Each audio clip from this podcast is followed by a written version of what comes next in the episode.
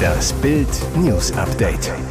Es ist Dienstag, der 29. November und das sind die Bild meldungen Als Laura auf Promi-Jagd war. Aufstand gegen den China-Diktator. Wir wollen Freiheit Ski. Fahrer hatte Mercedes erst seit einem Tag. Jasmin mit Tempo 200 totgerast. Als Laura auf Promi-Jagd war. Heute Luxusleben in Florida, früher Partyspaß im VIP-Bereich. Internetstar Laura Müller ist seit zwei Jahren die Ehefrau von Schlagersänger Michael Wendler, lebt mit ihm in Saus und Braus in den USA. Erstmals begegnete sich das Paar im Juni 2017 auf dem Stadtfest in Stendal. Laura war damals oft auf Schlagerfestivals, war meistens Gast im VIP-Bereich, häufig bei Veranstaltungsmanager und Fotograf Henry Arzig, der auch das Stendal Stadtfest mitorganisierte. Er zu Bild, Laura wollte etwas erleben, war fasziniert von der bunten Schlager- und Promi-Welt. Wir haben sie in den VIP-Bereich geholt, sie dann zu weiteren Schlagerfesten eingeladen.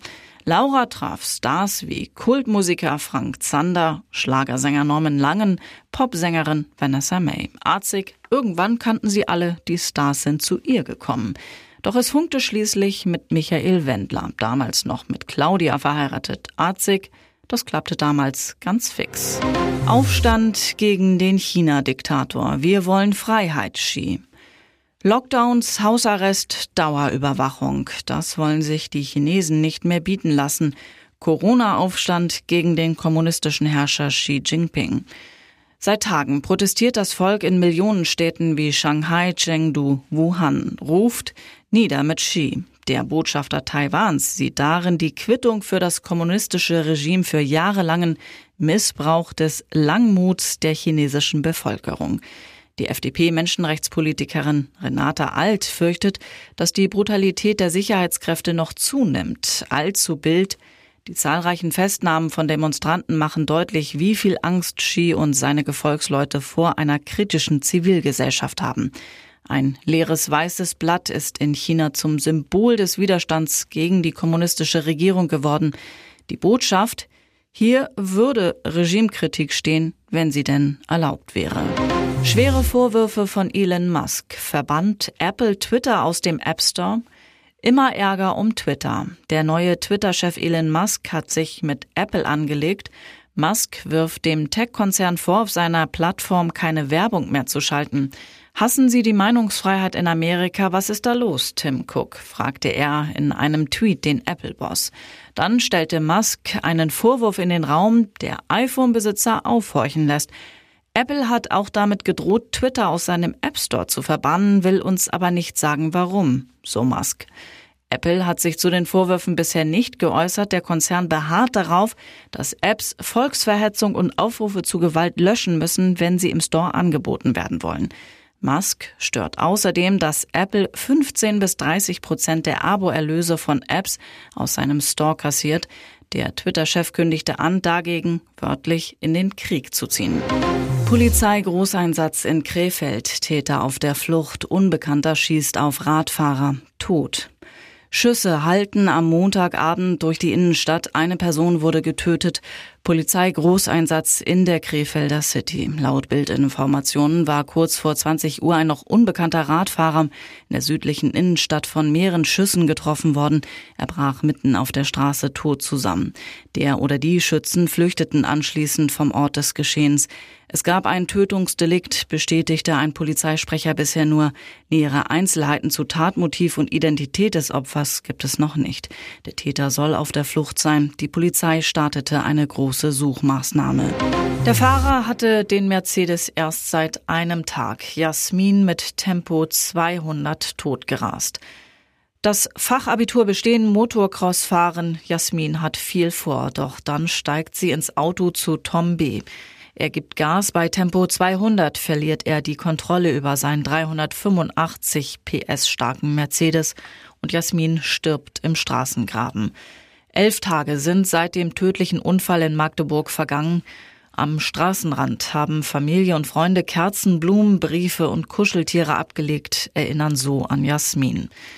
Jason S. war mit der 17-Jährigen und anderen Motocross-Fahrern in der Unfallnacht zusammen. Wir kamen von einem Treffen mit Tuning-Fans, als Tom auftauchte. Er gab mit seinem neuen Wagen an, lud die Mädchen zum Mitfahren ein. Nach Bildinformationen hatte der Magdeburger das 15 Jahre alte Mercedes Coupé erst 24 Stunden zuvor in Hamburg gekauft.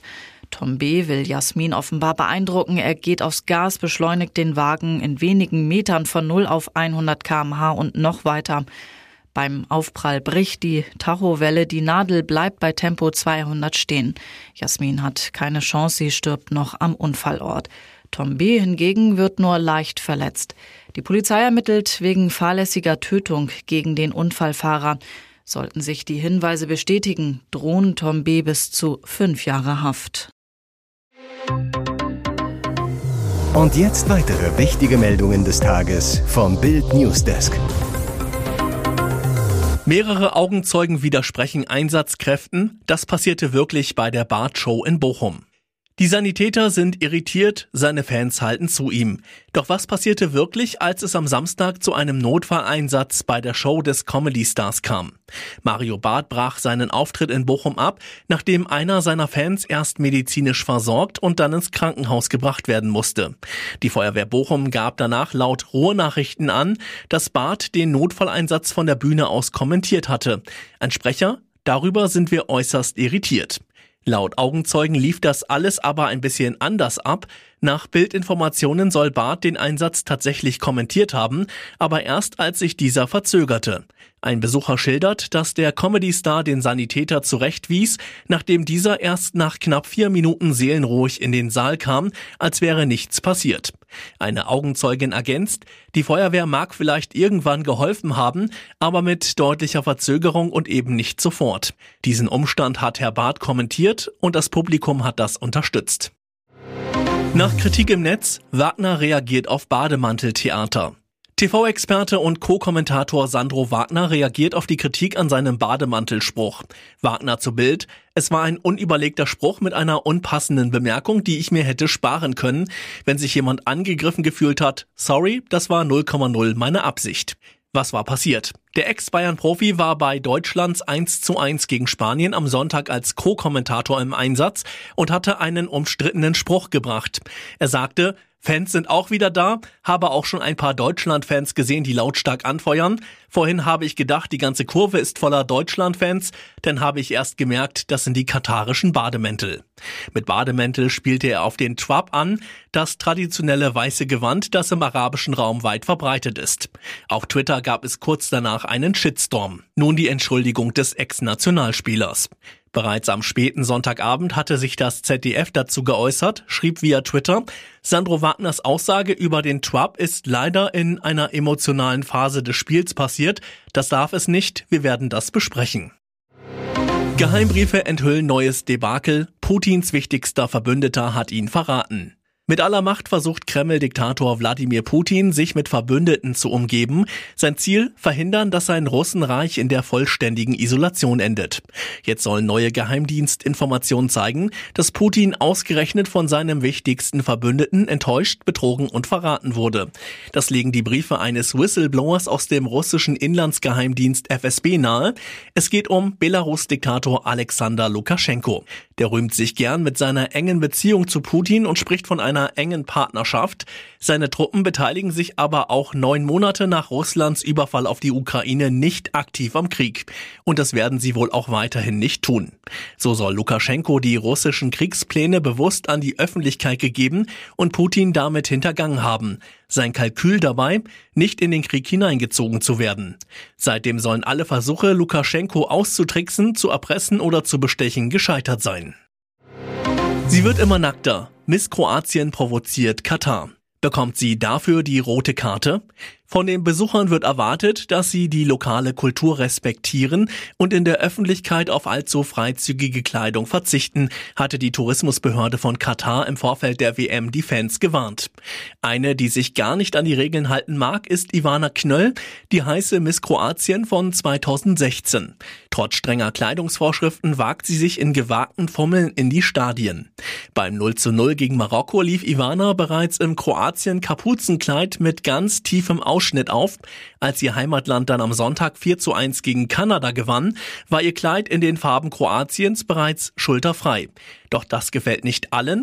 Die Instagram-Schönheit hat mit ihrem gewagten Look bereits den Zorn einiger Kritiker auf sich gezogen. Die sehen in der knappen Kleidung einen klaren Verstoß gegen die strengen lokalen Bräuche.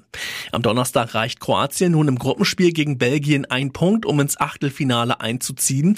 Für Ivana die nächste Gelegenheit, mit wenig Stoff für viel Wirbel zu sorgen. Wolfsburg-Vertrag aufgelöst. Jetzt hat Kruse noch mehr Zeit für Poker und Pornomesse. Kapitel beendet. Fußball-Bundesligist VfL Wolfsburg und sein ausrangierter Stürmerstar Max Kruse gehen getrennte Wege. Wie der Club am Nachmittag verkündete, haben beide Parteien den noch bis Sommer laufenden Vertrag des Stürmers aufgelöst. Kruse war von Trainer Niko Kovac aussortiert worden und hat seit Monaten nicht mehr für Wolfsburg gespielt. Am Training nahm Kruse weiterhin teil, um sich fit zu halten und für andere Clubs interessant zu bleiben. Für Aufsehen hatte er in seiner Zeit als Edelreservist abseits des Rasens gesorgt, unter anderem indem er ein Pokerturnier gewonnen, eine Pornomesse besucht und mit Oliver Pocher einen Podcast gestartet hatte. Dafür hat er jetzt noch mehr Zeit.